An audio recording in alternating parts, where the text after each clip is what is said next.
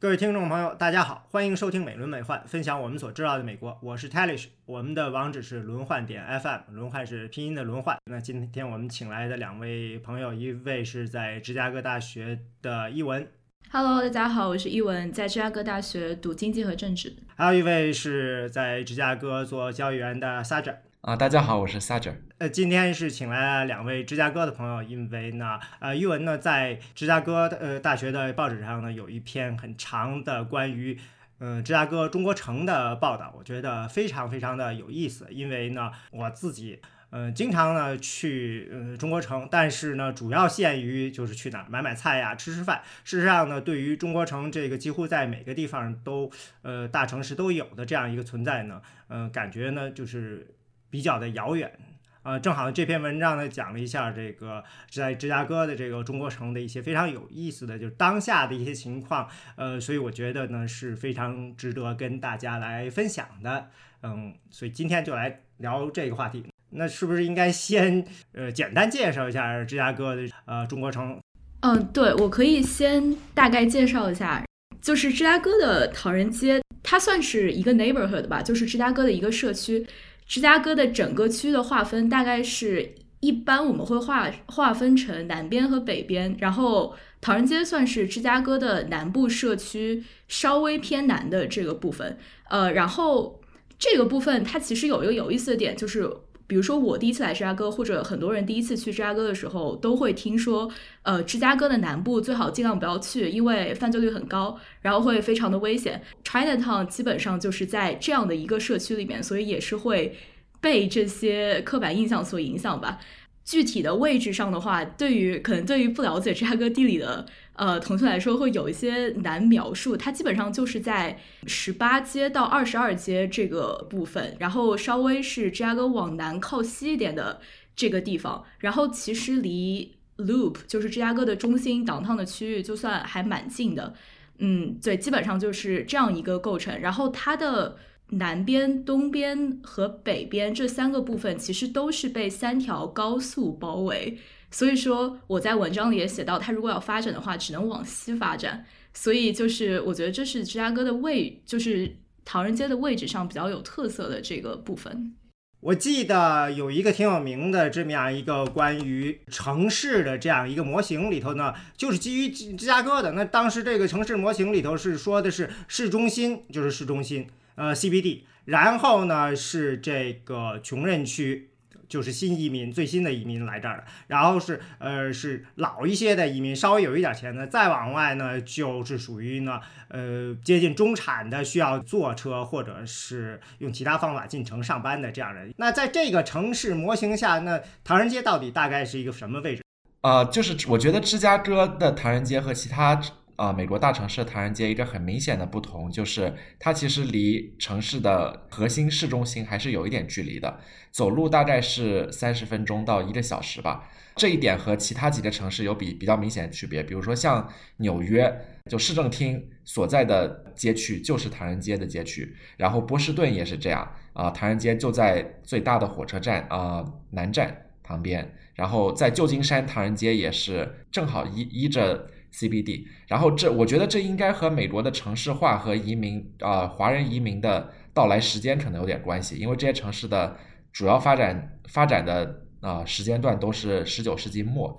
然后这段时间啊从中国第一批来美国的华人劳工，他们也是大概是这个时这个时间段到美国的，所以唐人街之所以是每个大城市都是在核心 CBD 区，应该是因为。华人很有可能是当时为美国城市化做贡献的第一批人，所以他们啊当时居住的区也离啊城市的核心市中心比较近。芝加哥唐人街的历史其实还蛮有意思的，就是一八七零年大概这个时间段是有第一批华人来到芝加哥，然后他们当时定居的地方的确是在 downtown，就是比较市中心的这个呃这块区域，但是。和你刚才提到的很和美国很多其他大城市不同的地方是在于，在芝加哥这些华人，嗯，他们来的目的就他们来的时间段已经是在就是铁路大概已经建成，就是芝加哥这个城市已经开始发展起来的这个时间段，所以他们来的时间是和很多其他族裔，像嗯，当时来的有很多是爱尔兰裔，还有德国裔，呃，来到芝加哥的这个时间段是相同的，所以他们就聚集到了 downtown 这一块，本身已经有很多族裔在那里聚集的这个地方，呃，包括当时有很多华人，其实是因为在洲际铁路建成之后的，就是在排华情绪之下。从西海岸来到中西部定居，因为他们希望可以换一个环境，呃，所以才来到芝加哥的。然后这个时候他们是聚集在 downtown 这个区域，从今天看是在芝加哥的 South Clark 这个这条街，然后再到往后一点，就是因为有排华法案，然后包括一些更多的比较反华情绪的产生，然后他们才会再往南迁移，然后就到了今天芝加哥的呃唐人街的这个地点。哦，我刚才呢找到了我说的这个城市的模型，Burgers 写的这个 Concentric Zone City Model，一九二五年出来的，就是完全以芝加哥为这个蓝本的。他甚至画了个芝加哥的地图。那他呃这个五圈里最中间的一圈呢就是 CBD，然后第二圈叫 Transition Zone，在 Transition Zone 里写了有小西西里 Slum，还有 Ghetto 贫民窟，还有什么 Underworld Rumors，还有呢 Chinatown。然后呢，还有 Black Belt 黑人区，然后还特别著名的 Vice，就是说犯罪很高。然后呢是第三圈，就再往外面一圈叫 Workman's Home 工人区，这里头呢有呃德国移民，估计德国移民来的更早一些啊。德国移民还有叫 Second Immigrant Settlement，这是一圈，第三圈。嗯，然后第四圈呢是这个就是 apartment 呀，什么 bright light area single family dwelling，这听着就感觉挺中产的，因为已经有这种 single family dwelling 了这种独立屋了。最后的第五圈最外面的就是 bungalow，芝加哥特别有名的是 bungalow section，这个叫 commuter zone，这是一九二五年的时候。给芝加哥的一个这样的图，那看起来那个时候，嗯，至少在这里头，这个 Chinatown 呢，跟这个叫做小西西里啊，跟 Ghetto 跟黑人呢，嗯，是比较接近的，都在一起。那现在这个唐人街的情况是怎么样？我记得你在文章上说，这个呃，芝加哥唐人街跟别人很不一样，就是它还是一直是一个快速增长的地方。对，很多主流媒体会拿芝加哥的唐人街和其他城市做对比，说它在。增长，但是我觉得他们所说芝加哥在快速的增长的这个意义是在于芝加哥的唐人街有最多的亚裔的居民，就是很多的别的大城市的唐人街基本上就是在往旅游业啊或者商业化这样的发展，然后基本上就不会再再是就我们传统意义上理解的唐人街是一个华人华裔居民的一个聚集区，但是对于芝加哥的唐人街来说，就它还是有。至少有百分之九十以上的亚裔住民是在芝加哥的唐人街，然后会有更多的移民。如果他们来的话，他们会定居在唐人街，并且在这个地方去发展他们自己的，比如说开开一些饭店啊，或者说就在在这里成家，然后把他们的家人带到唐人街这个样子。对，所以我觉得这是很多媒体所说的芝加哥的唐人街不一样的地方，就是在于它还没有被这个商业化的一个浪潮所侵袭上。那通常情况下，像这样的地方，我的第一个感觉就是，这是传统移民的情况，就是说，如果你是一个比较低学历移民的话，你会，呃，因为你的语言呀，还有找工作啊，什么都受到限制，所以你会选择说，尽可能的铸造一个没有这些问题的，就是大家都说中文的这样一个地方，这是一个情况。而通常情况下，如果是高学历移民的话呢，是，嗯，就会住在像就是郊区啊这样地方，这是我的直感。嗯，比如，呃，沙赞，你是住在哪个地方？啊，你这个问题让我很难回答，但但是我是住在 Loop 里面，啊，Loop 就是啊芝加哥的啊 CBD 中央啊中央商务区啊最中间，对最中间，就是说上班的地方都在一起啊，是的，像你提到的这个现象，应该是在这这几十年可能比较啊比较普遍一点，就是从中国来的很多移民是。啊，在来这里上学，或者是一来就有比较好的白领工作的这样的人群。根据我对芝加哥的了解，这些人群有一部分是住在市中心以及芝加哥北区，一般啊比较更富裕，然后更安全啊。他们很多人也住选择住到北区，然后更远的在郊区的话，有一些比较传统的白人郊区，像 Naperville、Hinsdale 啊，然后 Schaumburg 这些离市区可能啊三十分钟到一个小时车程的地方。啊，那这么说，其实咱们很像，因为我开始的时候也是住在市中心，走路上班的地方。那住在唐人街的这些，那他们是主要的是什么样的人？他们会住在？因为嗯，看你介绍的这儿住的人还是相当多的。对，我觉得现在的唐人街其实大部分的还是老年群体，还是会占大呃，还是会占大多数，因为他们。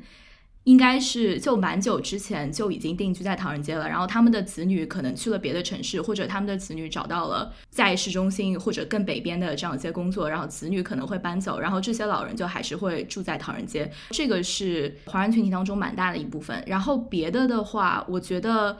嗯，相对来说的低收入的家庭，或者说一些来自。中国的移民，但是他们可能不算是高学历移民，更多是来美国生活，呃，然后会开一些餐馆啊，呃，这样的一些移民会居住在唐人街。但这些地方除了中国移民，是不是还有大量的其他的亚裔？其实芝加哥的唐人街，就是如果我们只是谈 Chinatown 这一个社区的话，大部分是华裔，然后还有很多非裔的居民，其实是在唐人街的。然后还有其他的亚裔，像东南亚的一些移民，他们其实会住在一个更北边叫做 Uptown 的社区。那边在过去的十几年当中被称为是芝加哥的新中国城，嗯，因为有非常多的亚裔的餐馆啊，然后这样的一些商业，呃，还有就是居民区，呃，但是如果是在 Chinatown 的话，就其实大部分还是华裔的居民，然后还有非裔的居民，我觉得会比较多。啊，这个情况让我觉得，可能对于很多呃中型的这个美国的城市，芝加哥还能算中型城市，应该算大城市了，是吧？嗯，呃，是挺常见的，可能因为我自己比略了解一些的，就是休斯顿嘛，呃，休斯顿的这个呃，就是华人聚集的地方或者亚裔聚集的地方，就是在它的现在看，就是大家都说的是西南部的这个唐城，还有百利亚大道这部分地区，但事实上。它的这个最早的唐人街，或者说亚裔聚居的地方呢，是在市中心的。嗯，而现在的这个唐人街这部分，其实是一九八零年代郊区化的时候才出现的。具体的过程我不是特别了解，但是前些天我是听了有一个呃印度裔的学者，他研究这个印度裔的，他就说呢，最早时候印度裔呢，他们是五六十年代过来的，他们也是待在市中心这个地方，但是因为六七十年代的时候出现了郊区化的过程。嗯，他说，不仅白人跑走了，这些亚裔呢也借机呢跑走了，因为呃，当初他们选择住在了市中心，其实是没有什么选择的一种选择。所以说呢，这个时候呢，借这个郊区化的过程呢，他们呢跑走了，这样通过。搬到郊区去呢，其实呢能够更好的重建、建设一个新的属于自己的社区。所以，嗯，他当时说这个研究，他就是说我我希望重新讲一下这个郊区化的过程，并不是仅仅是一个白人躲避，呃，跑到市中心的这些呃穷人、黑人呀或者拉丁裔，然后他们跑走了，也有一些这我们这样的这些新移民，嗯，那借机跑走了，但是呢，呃，是为了去呃建一个。对我们更有利的这样一个社区，这样一个过程。这个华人社区八十年代出现的这些，可能也有类似的这样一个情况在这里头。再换到芝加哥来，有可能就是说，嗯，市中心的这个呃唐人街呢，可能就是老的这个。你说这个北部的这个，可能就是一种借着郊区化的过程生成的这样。啊，对，是像我刚才说的，就是比较郊区化的几个亚裔聚集区啊，华裔聚集区，比如说 Hinsdale，然后 Naperville 和 Schaumburg。啊，这些地方也是啊，各种新移民啊，亚裔聚集啊比较多的地方。芝加哥 Chinatown 就比较离市区比较近的这个唐人街，亚裔几乎完全是华人。唐人街会往旁边发展，这一点其实，在啊，在芝加哥的案例上挺明显的。就假如你看一下芝加哥唐人街这个街区有多大，其实是非常小的啊。这个区里面很大一部分也是商业区，也不是。啊，住宅区，然后在这个区里面也比较少啊，高层住宅本来就比较小，然后人口密度也不是特别大，然后啊，发展是比较有限。但是呢，啊，在 Chinatown 的啊西南边有两个街区，一个叫做 Bridgeport，一个叫做 McKinley Park。这两个街区在过去几十年就慢慢的变成了唐人街的后花园，大部分的华人工人阶级都住在这两个区。Bridgeport 有有一个学校叫做 Hilly Elementary School，可能听众不是特别了解。就在美国的话，美国也有学区这个概念，就是上小学和上高中，绝大部分人是根据你住在哪里来定的。尤其是在芝加哥，就学区和学籍之间差距是非常巨大的。整个城市中间那些好的学区，就是当地的居民素质比较高，然后比较安全的地方，学区也会很好，然后啊房价也会高很多，然后。隔可能是隔只只隔了一两条街，在这学区的这个范围之外的地方，一下子就是因为他在另一个学区，然后啊房子也没有人去，没没有人感兴趣，然后啊整个社区发展就会很糟糕。然后正好是在 Bridgeport，就包括 Chinatown 那一部分的学区，是一个叫做 Hilly 的学校。然后这个学校在啊芝加哥的公立小学中间啊一般都是在排前十，在低收入区里面算是非常非常好的学校。然后啊，在 Chinatown 工作的很多人都愿意啊，在这个区就在这个学区啊范围内居住啊，然后这样的话，这个学区就也变成了在芝加哥南部这样一个大环境是收入比较低，然后啊犯罪率比较高的地方，这个学区相当于是一个沙漠中的绿洲一样的存在。我觉得非常有意思，就是你提到了师生化，我意识到就是说现在存在着两种情况，一个就是说呢，老一辈的人他们是害怕师生化，因为师生化呢会带来地价的增长，你交的税要增长，就是等于是生活成本的呃增加了。但是呢，还有很多人呢可能会欢迎师生化，因为他们觉得师生化可能呢会呢呃让这个地方的它的店店面呢变得呢呃更现代化，而且呢可能呢让大家有一个感觉可能会呃更安全一些。我不知道芝加哥是什么。情况了，因为我们我在的地方原来呢也是在呃这个凤凰城的市中心，它也市生化的过程。结果为了帮助这个过程，我记得市里头把中心那个地方划出了一个特别安全区，说是要进行重点保护，大概是方圆一平方英里的这么样一个地方，还特别划出来。你当然希望这个地方变得更安全一些，希望更投入更多的警力，但是同时呢，也会遇到生活的成本呢也会大大增加。这似乎是一个很自然的矛盾。你希望这个街区变得更好、更现代跟上时代经济发展，但是又呃希望我还能够承担得起在这儿的生活。对，我觉得市生化这个问题应该是美国所有大城市都会面临的一个矛盾吧。然后在芝加哥就更是这样，因为我们刚才提到说，芝加哥是一个南北差异非常大的地方，然后包括。呃，刚才 Sasha 也提到，就是每一个社区之间的差异，就包括刚才提到学区房，就是他们的收入的差距是非常大的，所以这有这也就导致每一个社区内居住的人群基本上都是，比如说在南部的很多社区内居住的基本都是低收入人群，这些社区它没有办法得到非常多的发展，因为确实有很多声音就是觉得，如果在这样的社区里面建造更多的高楼，更多比较豪华的住宅区的话，会导致这样一些低收入的人群他们。们就更没有地方去了，就是因为他们本来就住在这个社区里面。你们现在基本上，呃，如果再去进行更多的一些改造的话，那其实就本基本上就是把他们赶出了他们自己的家。所以我觉得这是在芝加哥一个非常大的矛盾。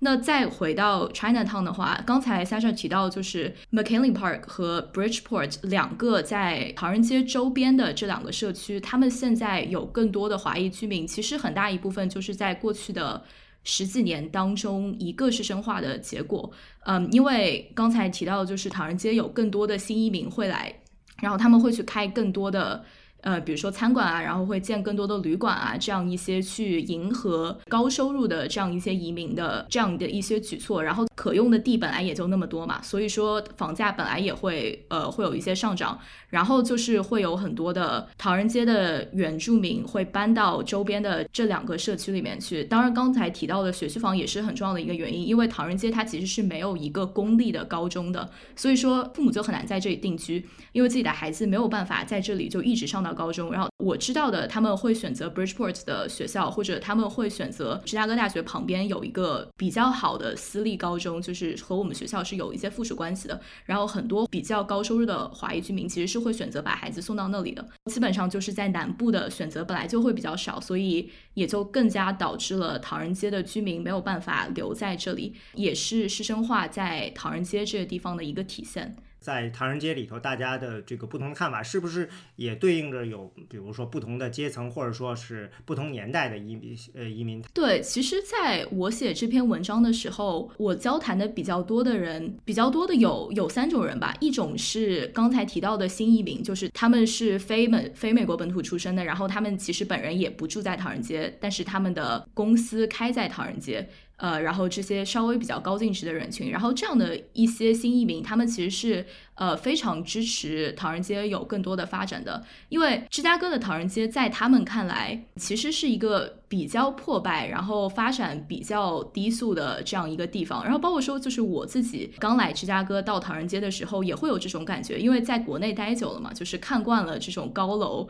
呃，然后这种商业区就是非常的。呃，非常的新，但是一来到芝加哥就会感觉非常的不习惯。首先楼房很低，然后 很多都是没有怎么经过改造，所以就总体来说是一个相对来说比较破旧的地方。所以说很多这样的新移民是希望唐人街会有所发展，然后有这种新的住宅区、新的资本进入这个社区。呃，然后就有更多的商业机会，就是更多发展的前景吧。另外一部分我聊的比较多的人，他们在唐人街已经待了蛮久了，然后也不是来自非常高收入的背景，呃，比如说他们是餐馆的餐饮行业的从业者啊，然后呃批发商啊，然后这样的一些人群。但是就怎么说呢？所有自身利益和商业相关的这样一些居民，呃，不管他们住不住在 China Town，他们其实都是比较支持发展的。我有和一个，他应该算是二代移民，然后他家就是一直都是从从事餐饮行业，然后现在也在 China Town 有些业务。他也是觉得他从小有一段时间是在中国城长大的，然后他也会觉得就是中国城的整个环境对他来说都相对闭塞，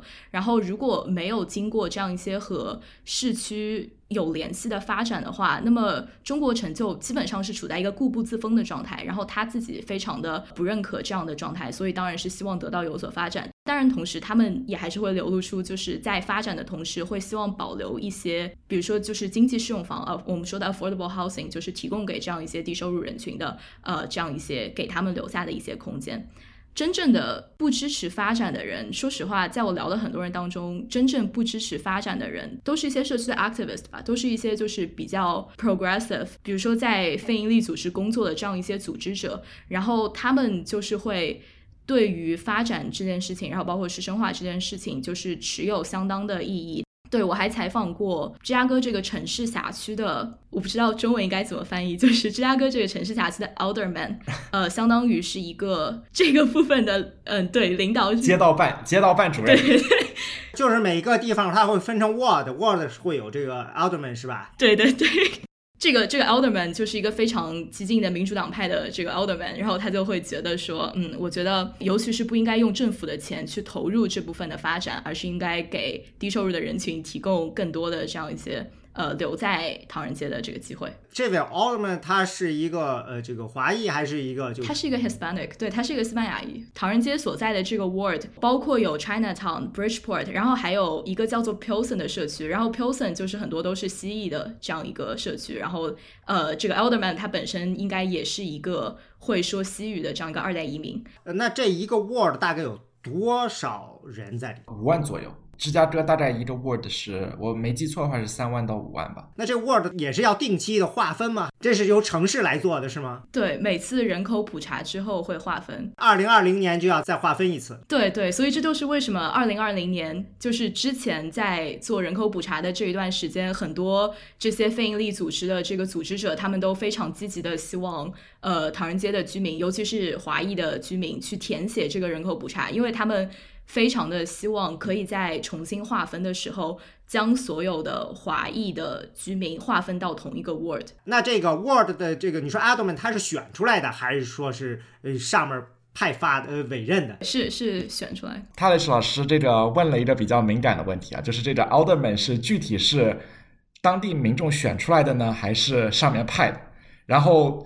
假如是问政府官员，他们肯定都会说啊，我们这个是肯定是民选的，对吧？就民众支持我们才会上，但是实际情况呢是这些 alderman 谁谁作为民主党的啊参选人，这个事情是上面派的。然后你作为民主党参选人，在这些区是不可能输的。所以呢，就是这件事情是具体是上面定的还是大家选的呢？这就是一个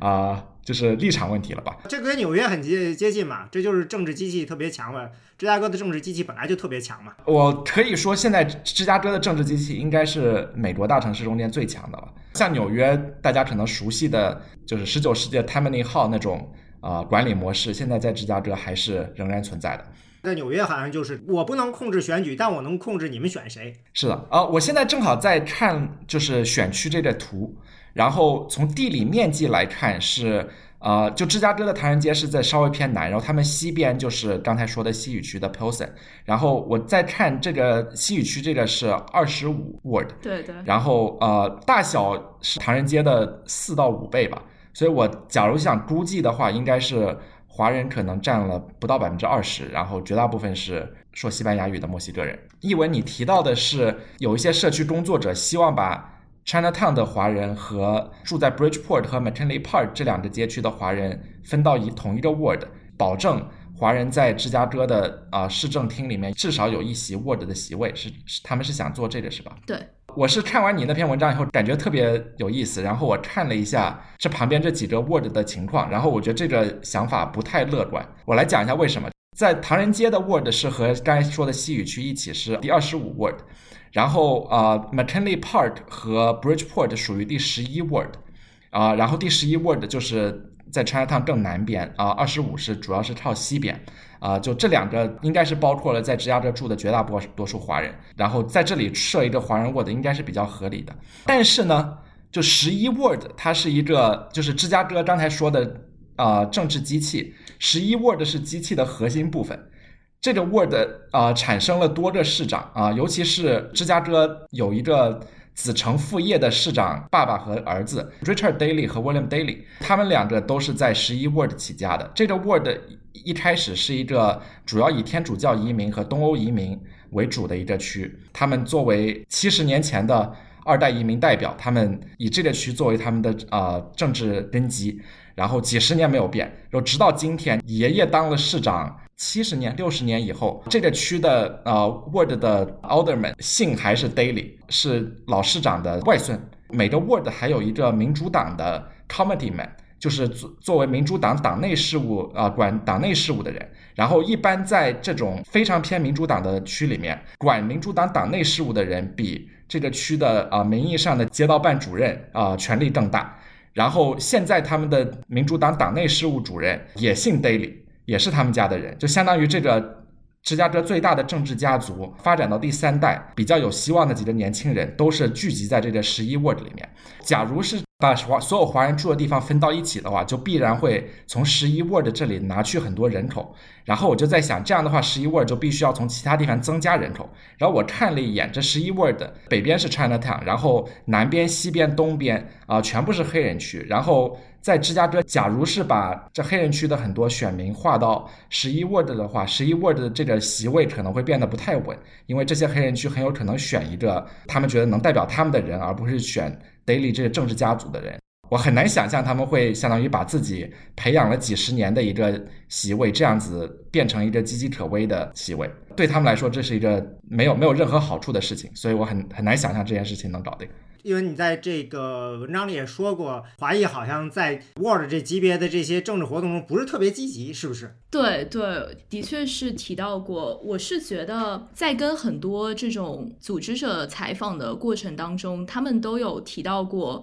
比如说让他们去填写这个人口普查这样的一些活动，都是需要他们去发动的嘛。其实这个我觉得我们在之前的选举当中也可以看到，就是发动亚裔的让他们去投票这件事情，本来就是一。一个相对比较困难的事情，因为很多人本来都是要么就是不了解，要么就是不准备投票的，所以我觉得这个在芝加哥一个这么巨大的政治机器，就是在这么复杂的一个环境里面，其实让华裔再去进行一些政治参与，是我觉得是相对比较困难的事情。尤其是很多的新移民，呃，首先他们生活在唐人街，就是这个地方不需要他们有太多的政治参与，他们就可以和。与自己比较相似的人住在一起，享受自己在美国可以就是他们可以做的任何事情，所以他们没有必要进行一些政治参与。其次，也是因为这个整个政治体系的复杂性，我觉得对于华裔居民来说，就很大程度上就是削减了他们再去进行政治参与的热情吧。所以这是两个我觉得他们不会去进行政治参与的原因。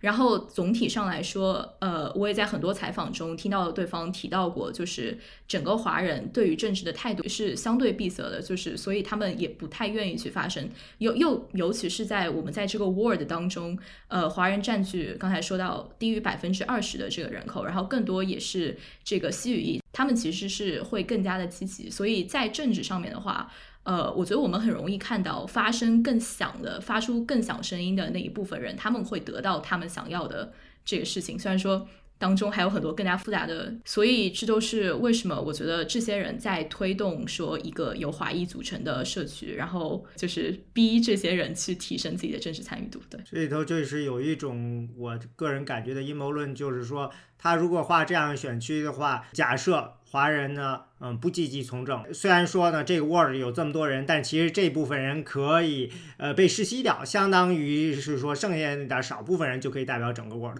但是呢，在芝加哥呢。黑人的政治动员能力是非常强的。我们知道芝加哥的第一位市长八三年的时候，然后现在有有奥巴马。从二战之后，好像说有大量的这个南方的黑人移民到北边，或最早就是在芝加哥和底特律嘛，嗯，选出了一些属于自己的代表，或者是 World 的 Alderman 这样的。这是我的猜测，也许确实这这样的划分是有一定的目的性的。如果是这样的话，除非你自己的政治动员能力啊起来了，否则的话呢，的确就像呃萨德说的，Daily 家族在这边是。时代是百年家业啊！最早的时候，我记得就是一九零零年代的时候，当时就是有这种种族暴乱的时候，好像呃，这个小 Daily 就当时就是属于在爱尔兰青少年体育俱乐部，说白了就是负责当打手的。我觉得这是有有两个方面，第一个方面就是华人数量最多的第十一 word，现在是由一个力量很强大的一个 alderman 把控，这的确对华人参政非常不利，因为你假如推出一个代表华人的政客去去跟他拼这 alderman 这席位，极有可能拼不过，因为别人是拿全市的力量去对抗你这一个街区的力量。但是从另一个方面来说，这个街区在南边的街区里面表现的并不差。就是在南部很多区是治安非常糟糕，然后糟糕到了警察都不愿意去去管治安了，就让它顺其自然。但是呢，这个相当于是在 Daily 家族政治核心的 Bridgeport，呃，治安还是相对比较好，然后学校、图书馆这些公共建设也都做得不错，啊，所以就是就树大树大可乘凉吧，就是很多华人也因此虽然政治参与。可能性低很多，但是在公共设施的要求上面，其实也也是得到了满足。对对，我觉得是这样的。换一个角度想，这样其实我觉得对于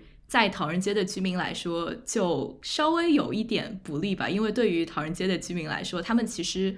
没有太多的就是公共设施的建立是呃，等于说是符合他们的利益的。因为我在采访过程当中，也有人提到，就是在 Illinois 这个州级别的。呃，这个选区的划分的时候，唐人街是在第二州选区嘛，然后这个州选区的他的议员的代表，他应该是一个华裔。这个女性议员，她同时在被选上议员之前，她就是在很多这个唐人街的非营利组织有工作过。她叫 Teresa Ma，也进行过很多就是深入社区的这样一些活动。所以说，她在当选了之后提出的很多提案都是。对于 Chinatown 的建设非常有利的。呃，刚才提到说 Chinatown 现在还没有一个公立的高中，然后他最近就是有想要让这个芝加哥的呃 CPS 嘛，就是芝加哥的公立学校去拨款，然后在唐人街建立一个这个学校。他之前也去就拨款翻新了，就是唐人街的这个公共的图书馆，就是这样一些比较细微的政策。我觉得就是是他作为一个。在社区当中有过这样一些经验的人，然后才会在政策的层面上去提出这样一些建议。所以，呃，这也就是为什么我觉得在划分选区的时候，其实不只是需要让所有的同一个族裔的人在一个选区，也是需要说你选出来的这个政客他。了解社区的需求，或者说就是从这个选区当中来嘛。然后这个其实还是蛮少见的，因为在整个芝加哥的这个市级的议政厅当中，呃，我印象中是没有一个亚裔的议员。对，这里头有好多级别了。这个 Word 是市这个级别的，是吧？对。刚才你说的这个议员是州一级的，是吧？对。那州一级的选区划分跟市的这个 Word 划分是同一波人在划分吗？还是不是啊？对，应该不是同一波人。你在文章里写的时候提到说，二零一一年的时候通过了一个投票法案，嗯，通过这个投票法案说是可以让某一个州议员的选区里头有百分之九十都是亚裔，那这个选区应该怎么划出来，能够让那个选区里有百分之九十都是亚裔？对我还确实不太清楚具体是。怎么画的？但是这个 redistricting 的 bill 在二零一一年确实是因为这个法案它通过了之后，所以才让 Teresa Ma 就是这个亚裔的议员可以去当选，呃，这个国会选区的议员。划分的话，呃，州里面的划分应该就是由啊州政府来管，而不是由芝加哥市政府来管。所以他们这两个地图肯定是很不一样的，然后我找到了你说的这个芝加哥州议会的这个第二选区的这个地图，它就是绕着九十九十四这两条路，呃，兜了个圈儿，把这个 McKinney Park、Bridgeport、Chinatown，呃，全都收进去了，叫 Lower West Side。它就相当于是你们期待的这个把 Word 十一和二十五给切了一下，然后给揉起来了。可以不用关心芝加哥市的这些人怎么想。我也找到这个地图了，然后里面其实是完全包括 Pilsen，就是那个西语区的。大概猜应该是百分之六十是华人，然后百分之四十是墨西哥人。嗯，你说的这位议员，他对于这个市城化这个过程，他是怎么看？我没有非常直接的知道他的表态是什么，但我觉得就是，既然他在那些非常激进的这种组织里面都有过工作，并且就是和这些组织者都有比较 根深蒂固的关系，我是会觉得他应该在很多政策里面，呃，还是会有提到说反对市城化的。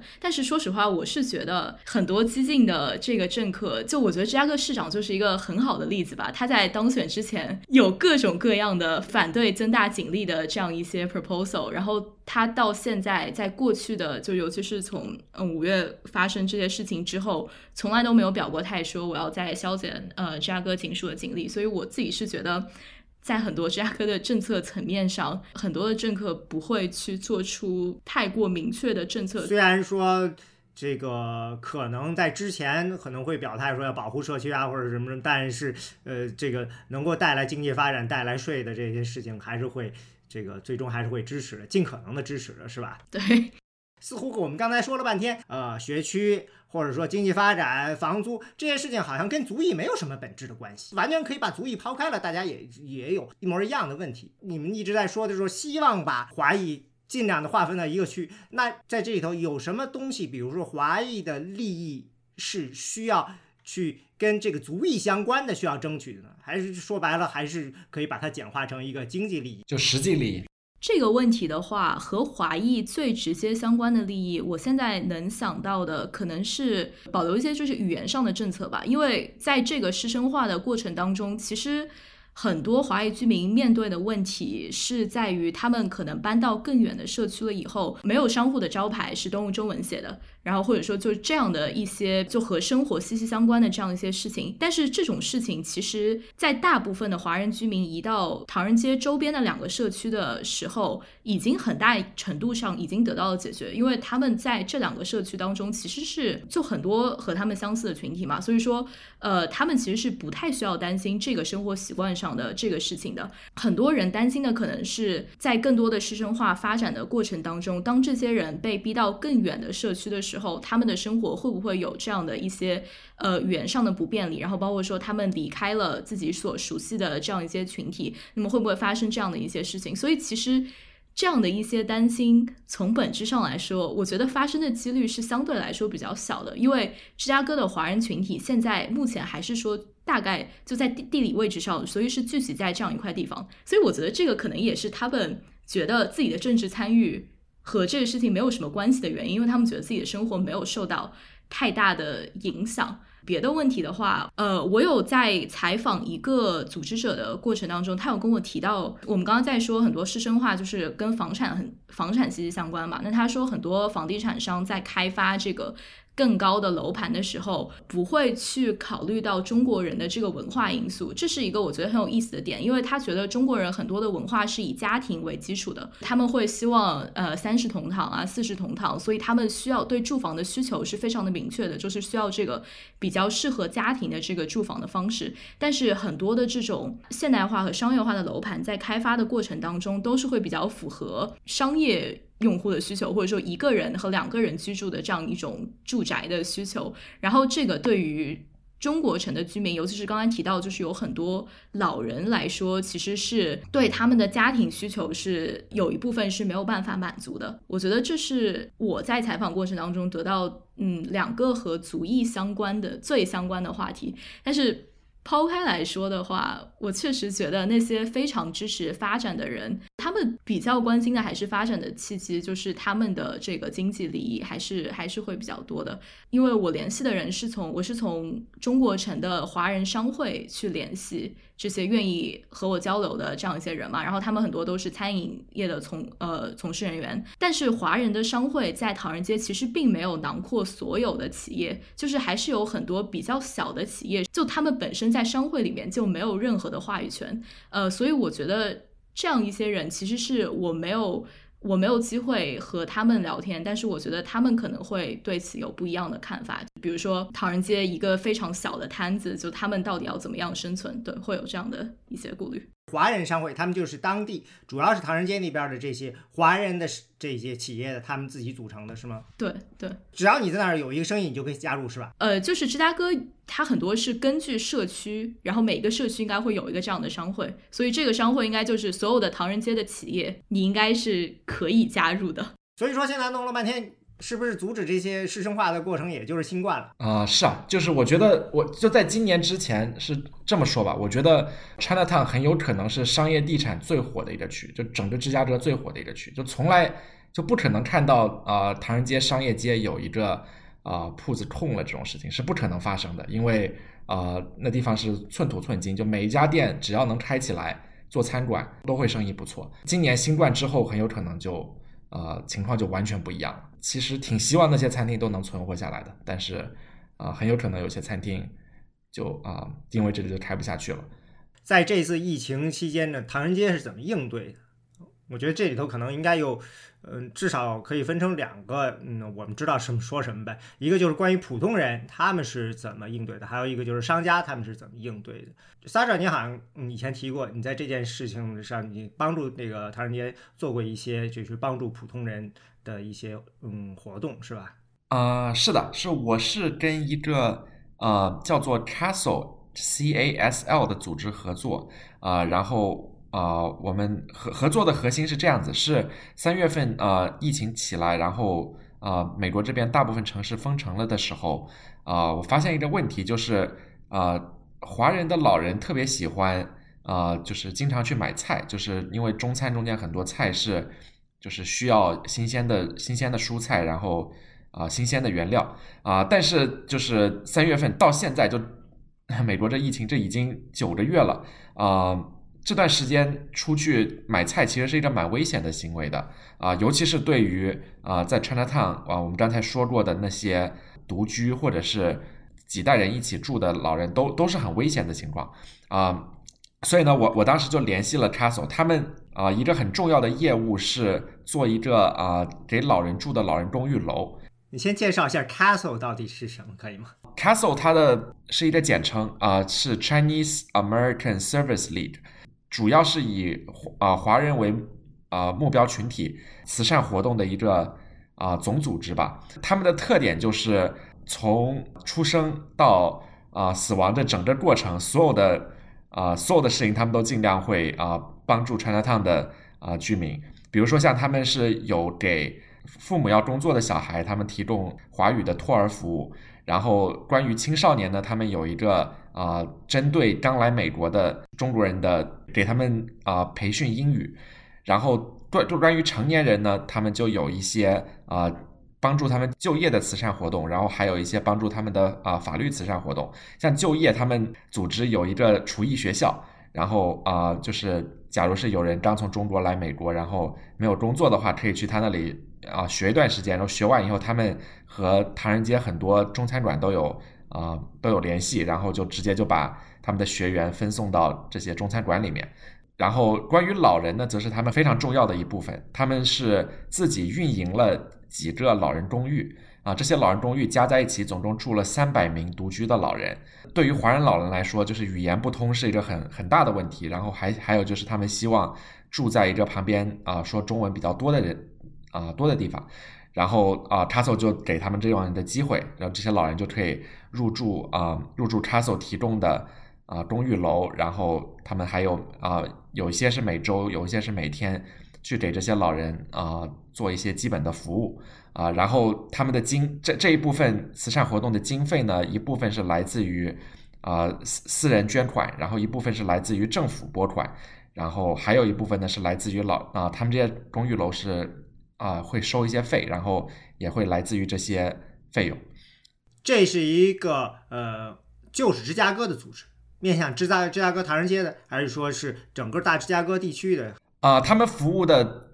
基本上只有啊、唐人街这部分啊、我跟他们聊过，就是他们像我说的啊、帮助老人生活是很重要的一部分。我问他们，你们啊、服务的老人啊、除了除了住在公寓楼里的，有没有住在公寓楼外的？他们说有，但是绝大部分是住在 Chinatown 和我们啊、提到的 McKinley Park 和 Bridgeport 这两个离 Chinatown 很近的啊、街区。那些住在郊区的老人就他们是应该是服务不到，因为就是比较远。所以空间上的这个距离上的这种呃密度对他们来说很重要，啊、是的，影响到他们的服务的效率。啊、是的，呃那你跟他们怎么合作的？在在这次疫情里呢？就是他们旗下的这三百位老人，平常是啊 l e 是不管一日三餐的，但是这个紧急时刻，这些老人首先就是很难出去买菜做饭，然后其次就是本来他们可能喜欢去的一些唐人街的一些糕点店呐、什么的，那些地方也都关门了，然后他们是就相当于一日三餐都没有保证，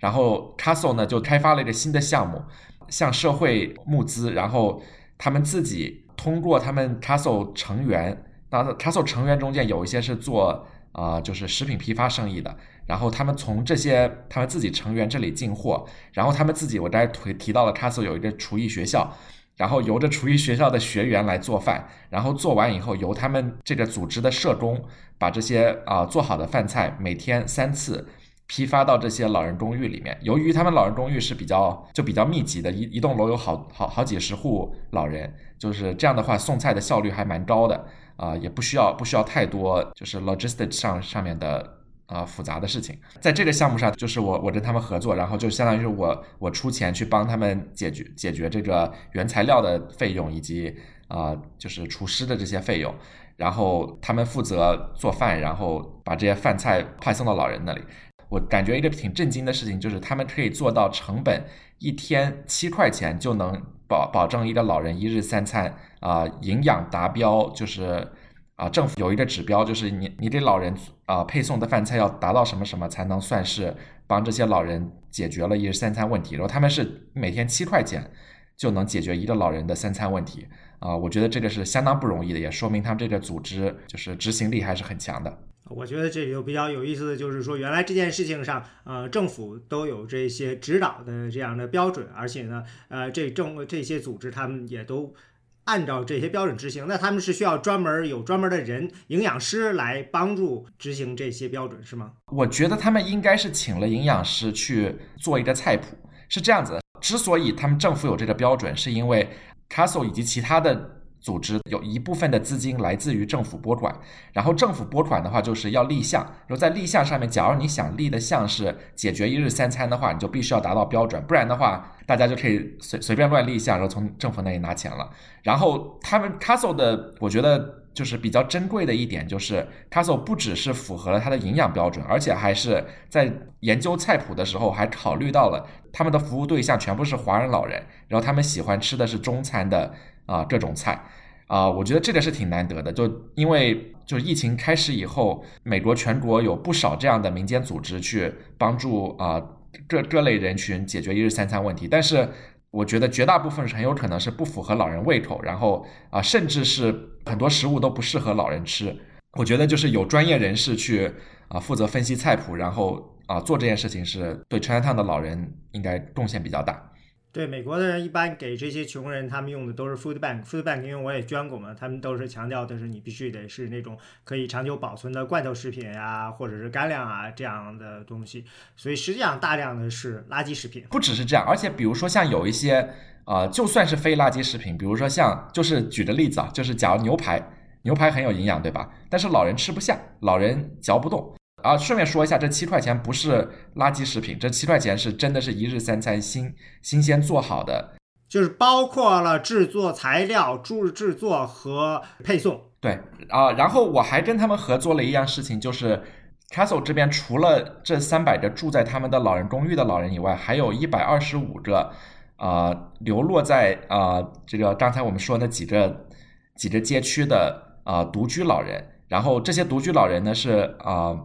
给 Castle 一部分费用，然后 Castle 会每啊每个星期去上门为他们打扫卫生，然后做家里的一些基本的啊维护啊。然后这些老人呢也也有一个问题，就是他们刚跟刚才说的一样的问题是他们没法买菜。然但是呢这部分老人给他们送送做好的菜的话，就啊运输成本什么的比较高。我当时是跟 Castle 谈好的，就是我们是以每个星期给他们送一些新鲜食蔬啊以及啊做饭的原材料为主。然后啊，这这部分我也是要和就是食品进货商那里讨论，就哪些东西是适适合老人吃，然后也啊能保证老人一个星期的营养，啊这样的话就是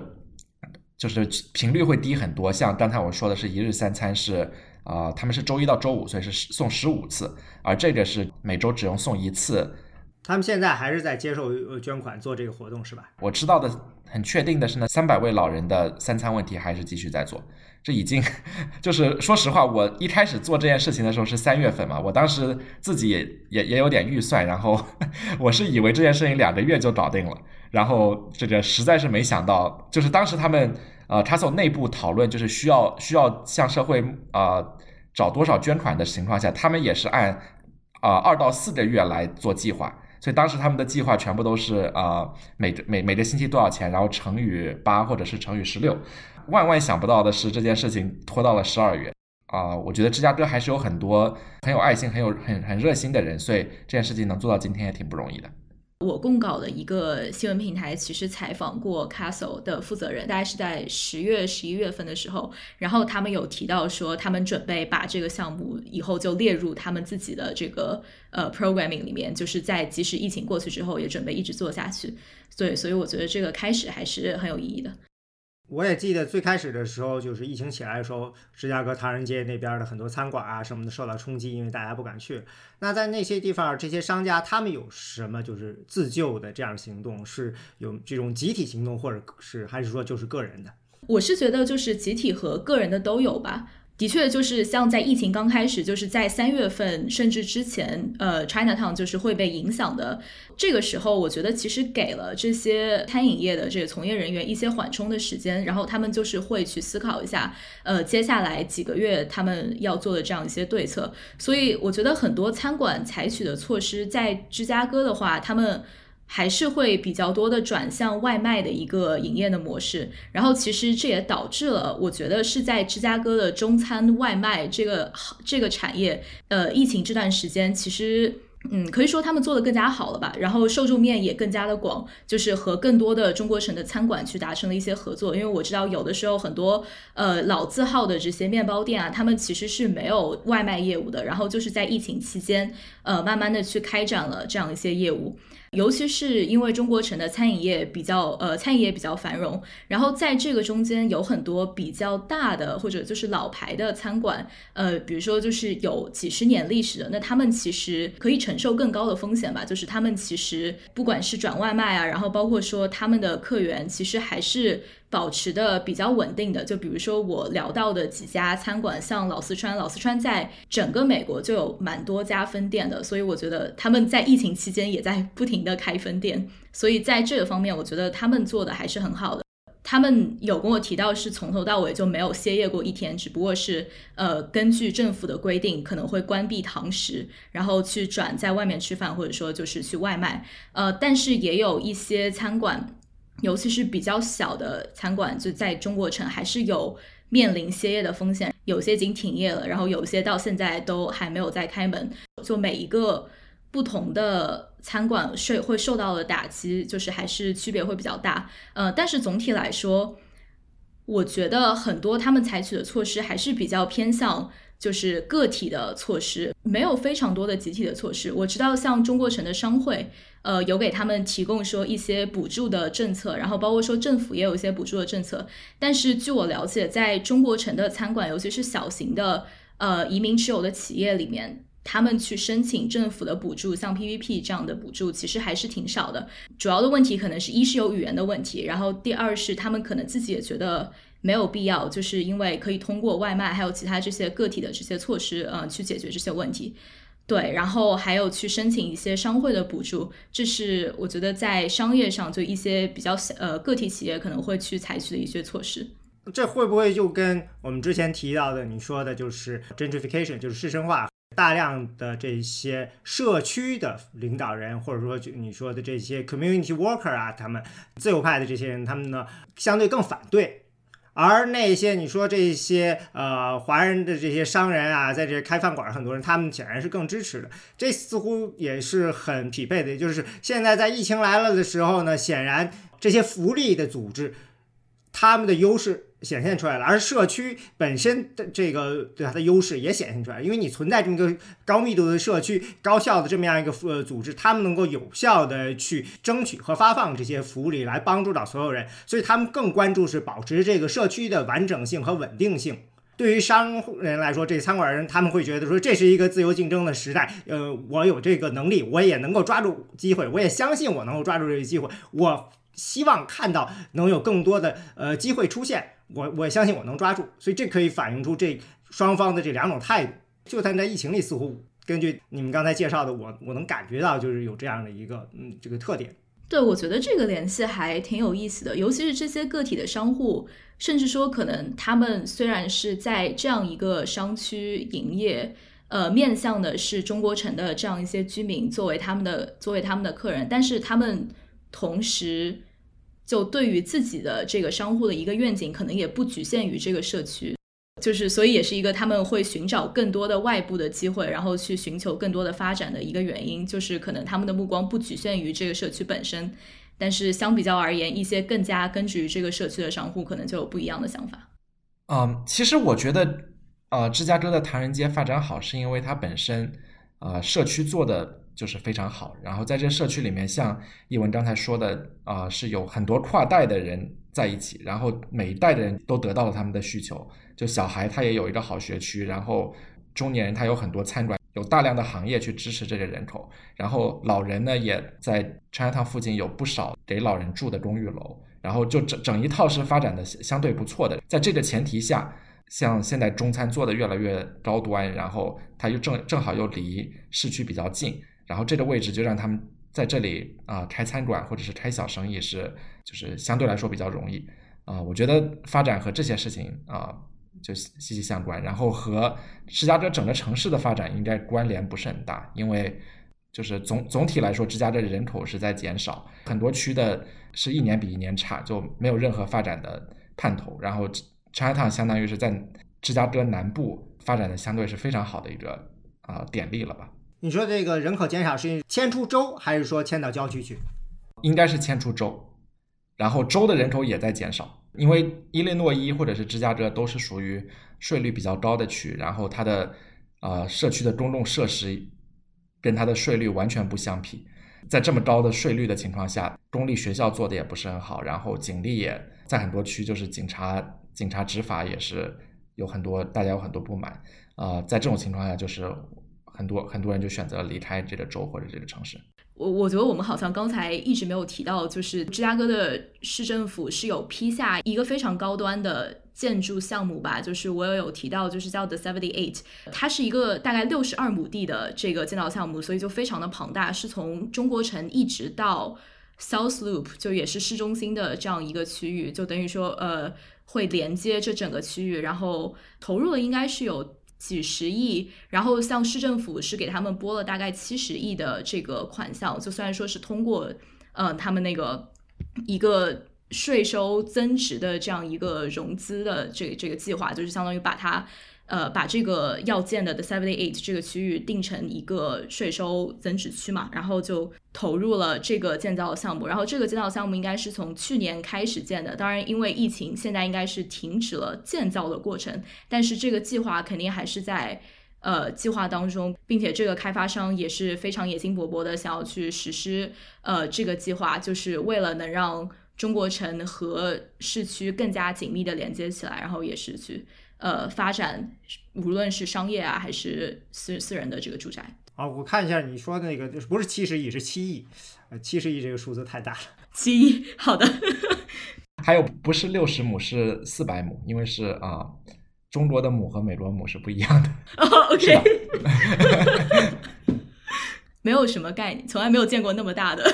对，就这块这块地的意义其实蛮大的，就是这块地的北边就是 CBD 啊，最核心的商业区。然后南边就是 Chinatown，这地方应该是一个火车站吧，我也不不是特别清楚，啊，但是这块地就是相当于是在市中心很罕见的有这么大一块完全没有开发，然后离所有东西都特别近的一块地，所以我我能想象就是市政府可以把这个当做一个摇摇钱树，投的这么多钱，应该也是肯定是能找出事情来的。像我们刚才说的各种就 Chinatown 里面的居民各种担可能的担忧，然后对发展的展望，这些都是来自于他们北边有这么大一块地。突然一下子要变成啊，